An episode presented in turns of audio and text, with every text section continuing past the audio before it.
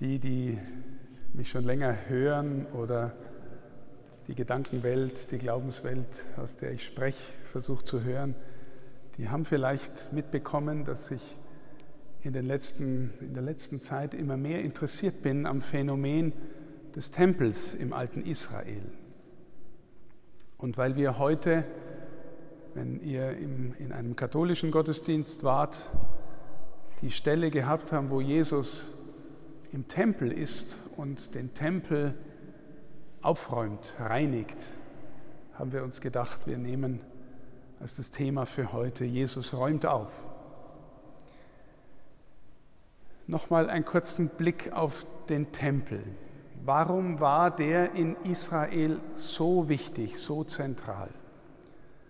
Nun, wenn ihr fragt, wie hat sich Israel, das Volk Gottes, grundsätzlich selbst beschrieben, selber definiert, dann hätte Israel wahrscheinlich geantwortet, wir sind das Volk, in dessen Mitte Gott wohnt.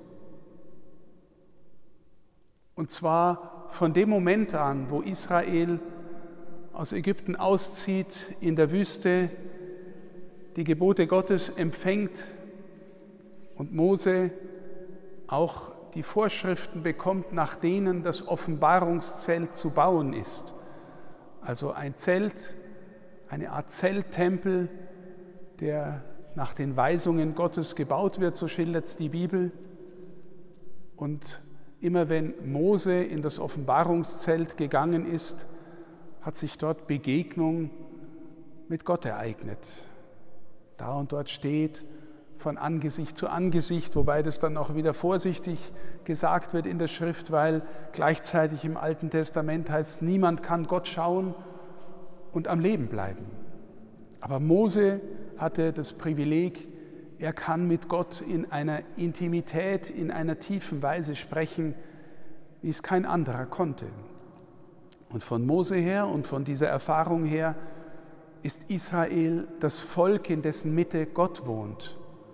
Dieser Gott, der mit ihm durch die Geschichte geht, der ihnen verheißt, dass sie ins gelobte Land einziehen dürfen. Und als sie ins gelobte Land kommen, wird später Samuel, äh, Salomo, der Sohn Davids, den Tempel bauen in Jerusalem. Und auch dort macht Israel die Erfahrung, dass Gott dort seinen Namen wohnen lässt, wie es heißt, dass dort die Herrlichkeit Gottes sich niederlässt. Offensichtlich die Erfahrung einer sehr dichten, heiligen Atmosphäre, wenn man in den Tempel ging, war irgendwie die Ehrfurcht da, das Gefühl da, hier bin ich ganz in der Nähe Gottes. Und der Tempel war der Ort der Lehre, hier hat Israel die Lehre empfangen darüber, wer Gott ist und wie Gott zu seinem Volk ist. Das war der Ort der Versöhnung mit Gott.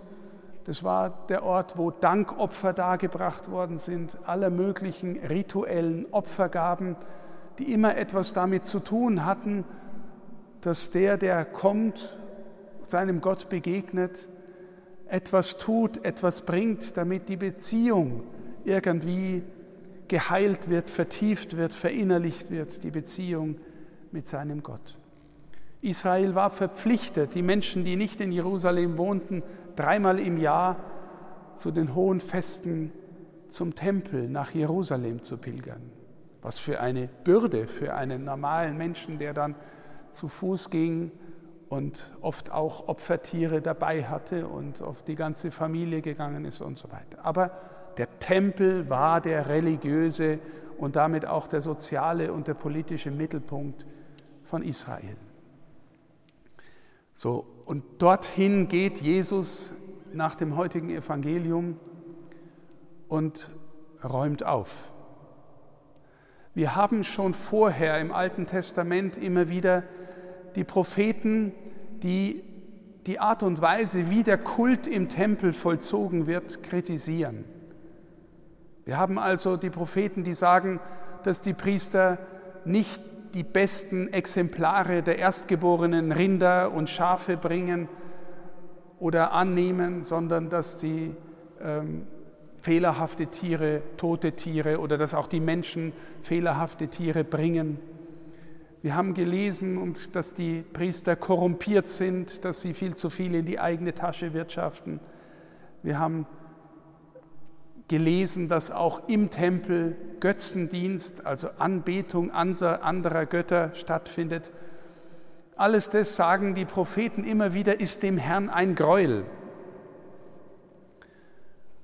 Und heute erleben wir einen Jesus, der in den Tempel geht und dort die Händler hinausjagt. Was war der Fall? Nun die, die nach Israel gekommen, nach Jerusalem gekommen sind, um zu opfern, die haben oft nicht eigene Tiere mitgebracht, sondern haben halt welche gekauft. Und da sie aus verschiedenen Regionen, Ländern kamen, ist dort auch Geld gewechselt worden. Und dieser ganze Betrieb von Opfertieren kaufen, verkaufen, von Geldwechseln hat sich munter im Tempel ereignet. Vermutlich, wenn man es mit katholischen Wallfahrtsorten äh, vergleicht, waren da noch allerhand Andenkenläden und äh, Läden für, weiß ich was, äh, geweihte Dinge drin, wo man auch alles Mögliche kaufen konnte. Macht das Haus meines Vaters nicht zu einer Markthalle. Wenn man das Bild Markthalle nimmt, dann kann man sich vorstellen, was da alles getrieben worden ist im Tempel. Im anderen Evangelium, in den Synoptikern, in den drei Lukas, Markus und Matthäus steht das Wort von der Räuberhöhle, dass der Tempel eine Räuberhöhle geworden ist, also offensichtlich auch mit ganz viel Korruption. Jesus stellt sich also einerseits in die, in die Tradition der Propheten, er, er begeht eine prophetische Zeichenhandlung, indem er etwas tut, was vom Messias erwartet worden ist. Der Messias stellt den rechten Kult wieder her. Er führt die Herzen der Menschen wieder Gott zu, dass es wirklich um Gott geht und nicht um alles andere. Und ich habe das schon ein paar Mal gesagt, aber wo ich das das erste Mal, äh, wo mir das das erste Mal aufgefallen ist, hat es mich wirklich auch ein bisschen getroffen. Ähm, Jesus zieht als der Messias als der Sohn Davids bejubelt in Jerusalem am Palmsonntag ein. Und die Leute freuen sich und jubeln ihm zu, Hosanna, dem Sohne Davids. Also eine messianische äh, Handlung, die Jesus da vollzieht. Die Leute breiten ihre Kleider aus und haben Palmwedel dabei. Und er zieht in seine Stadt ein. Der Davidssohn zieht in die Stadt Davids ein. Jetzt meinen die Leute, jetzt bricht das Reich Gottes an. Und wenn ihr dann von dort weiterlest und dann fragt, wo geht Jesus als erstes hin? Er geht in den Tempel. Der Messias stellt den Kult wieder her und er jagt die Händler raus.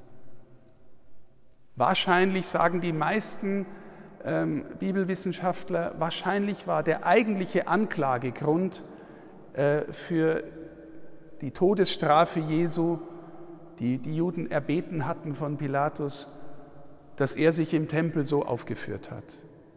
Weil auch die Römer haben eigentlich dieses Heiligtum geschützt von Israel. Ja? Also massive Provokation.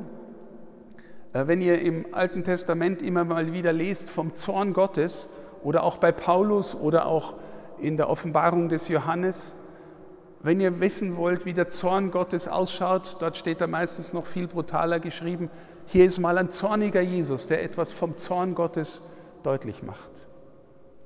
Der sich sogar eine Art Waffe macht, ne? eine Art Peitsche, mit der er auf die losgeht. Unglaublich eigentlich. Ne? Wir haben immer den lieben Jesus, der die Kinder über den Kopf streichelt im, im Herzen und im Blick. Und da ist auf einmal ein sehr, sehr zorniger Jesus. Und zwar, weil es ihm um Gott geht und um das Heil der Menschen geht. Und gleichzeitig, er ist einerseits der, der das Haus seines Vaters rein haben will. Gleichzeitig wird er sagen, reiß diesen Tempel nieder und ich baue ihn in drei Tagen wieder auf. Und die Jünger kapieren nachher, er ist der, der jetzt der Tempel ist. Der Ort, in dem Gott wirklich auf die Welt gekommen ist. Der konkrete Ort. Und er ist das eigentliche Opfer. Jesus ist laut dem Johannesevangelium in dem Moment gestorben, in dem im Tempel die Lämmer für das Paschalam geschlachtet worden sind. Ist er am Kreuz, wie die Schrift sagt, geschlachtet worden. Der eigentliche Tempel, der eigentliche Ort Gottes in der Welt ist jetzt Jesus. Und ich finde es immer unglaublich eigenartig, faszinierend, erschreckend, dass das jüdische Volk, für das der Tempel so zentral war, seit der Zerstörung des Tempels im Jahr 70 nach Christus keinen Tempel mehr haben.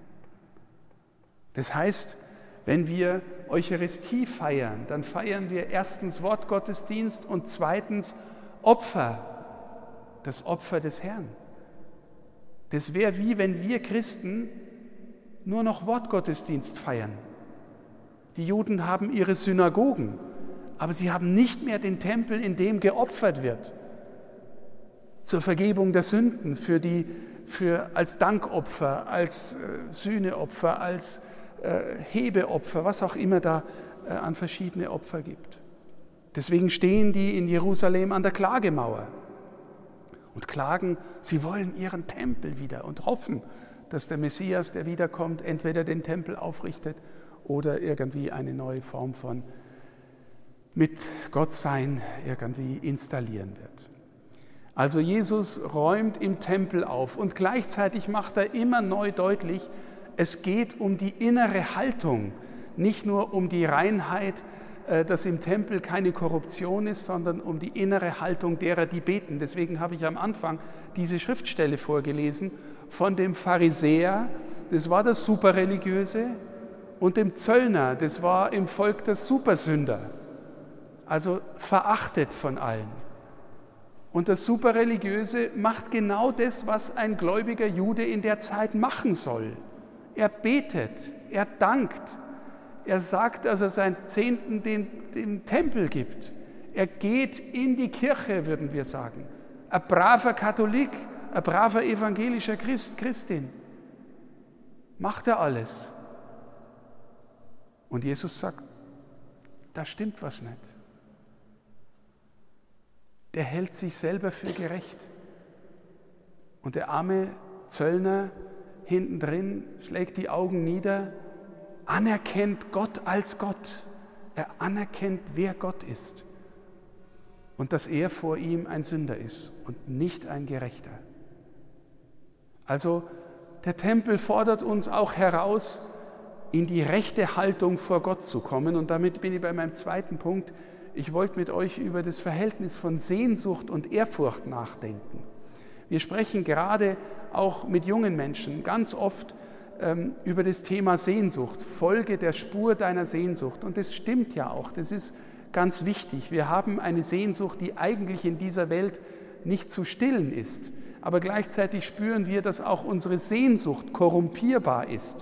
Das heißt, wir sehnen uns ja meistens äh, danach, was alle anderen auch gut und toll finden.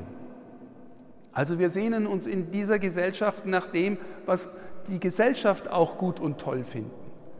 Du sehnst dich danach und es ist ja nicht nur verkehrt, dass du einen tollen Beruf kriegst, dass du dich darin wohlfühlst. Du sehnst dich damit dass, danach, dass du vielleicht mal eine Familie gründest oder wenn du schon eine hast, dass das alles gut geht.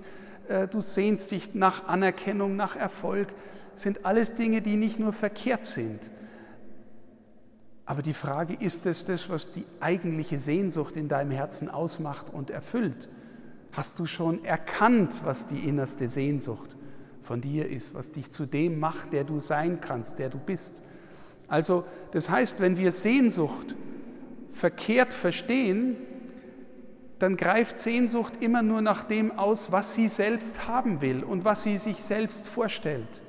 Und wenn wir jetzt dann auch noch religiös sind, dann stellen wir uns einen Jesus vor, wie wir ihn gerne hätten und machen uns den so, äh, dass er uns passt und dann sind wir irgendwie gläubig und sonnen uns in diesem Jesus. Als bloße Verlängerung meines Selbstideals. Was ist der Unterschied zur Ehrfurcht?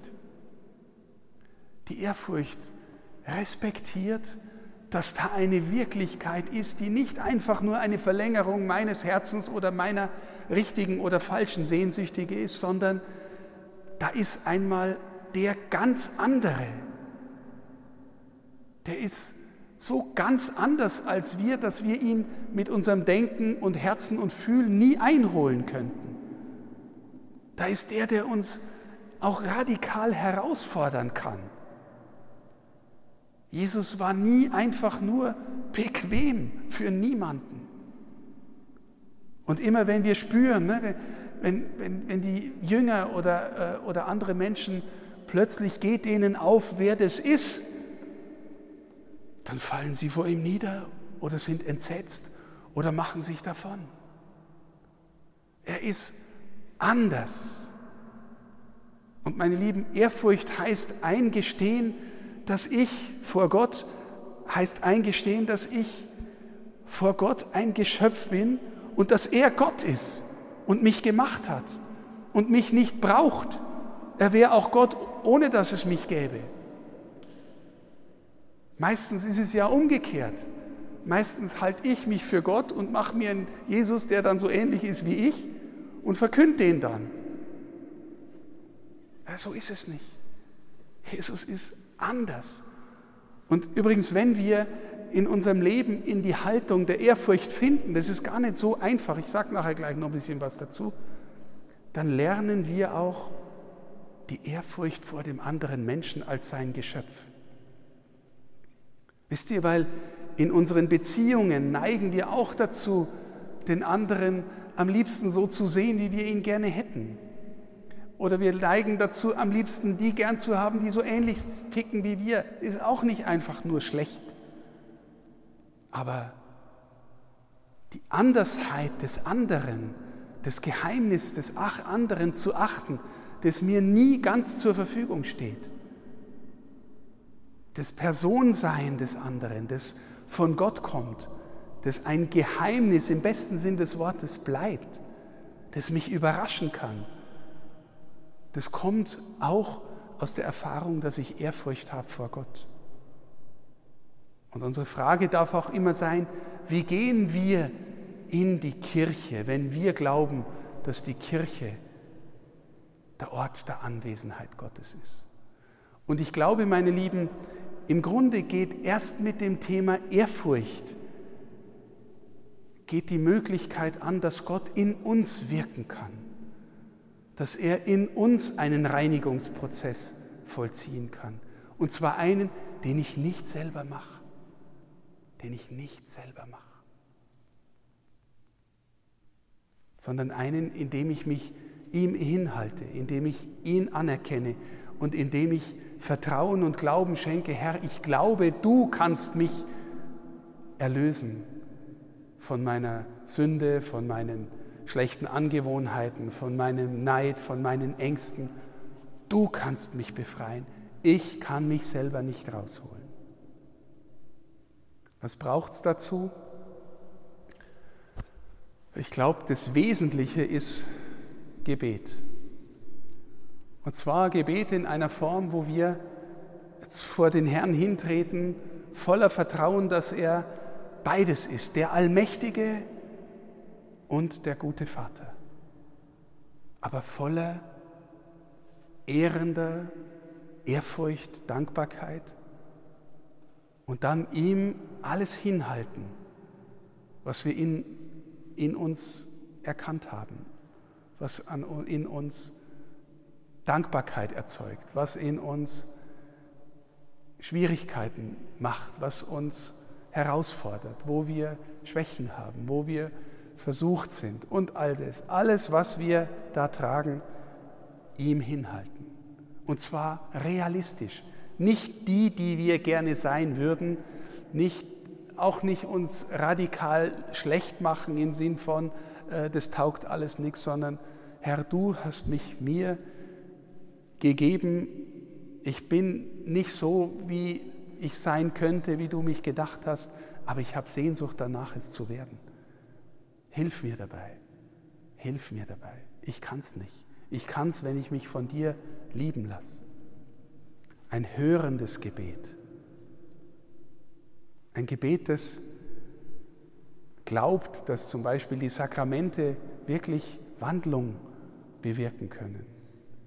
Ein Gebet, das das Wort Gottes in sich so aufnimmt, dass das, dass das Wort was mit dir machen darf. Ich möchte es mal an einem Beispiel sagen, wenn ihr, viele von euch sind Studierende, wenn ihr eine Arbeit schreiben müsst.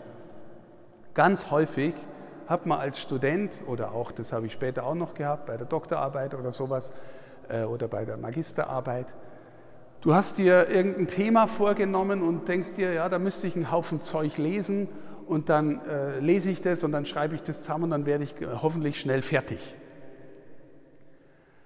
Wenn du so an eine Arbeit rangehst, meistens schiebt man es ja noch raus, ne, bis es irgendwann äh, nicht mehr geht, bis, man, bis der Druck genug groß ist.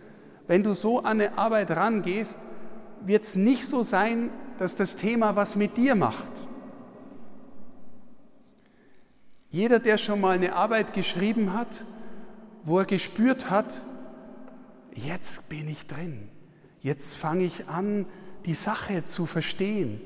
Jetzt fange ich an, die Sache selbst zu mir sprechen zu lassen.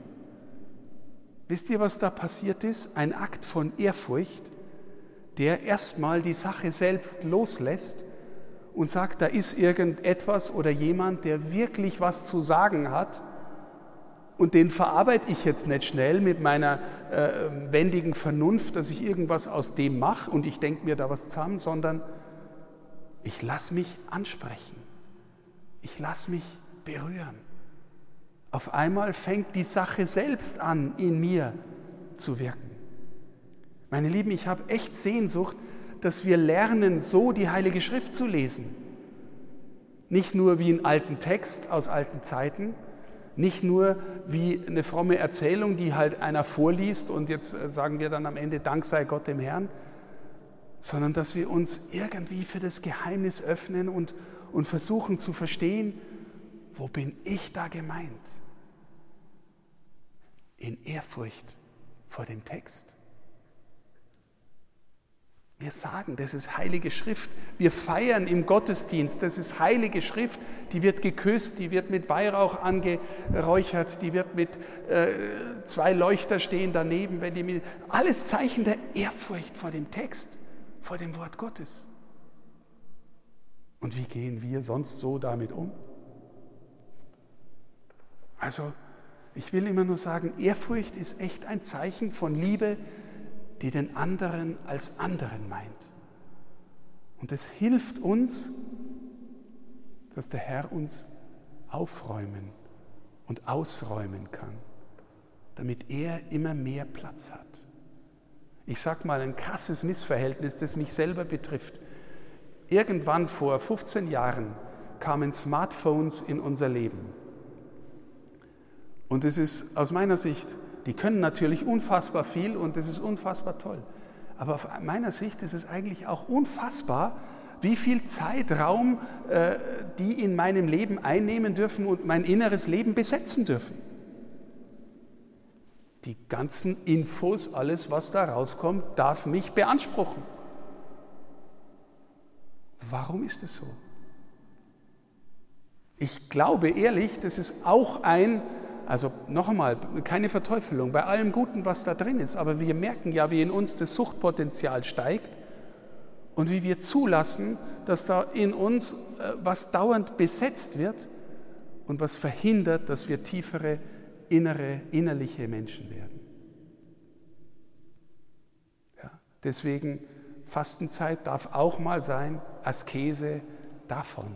Und dafür nimm das Wort Gottes in die Hand und lass dich auf es ein.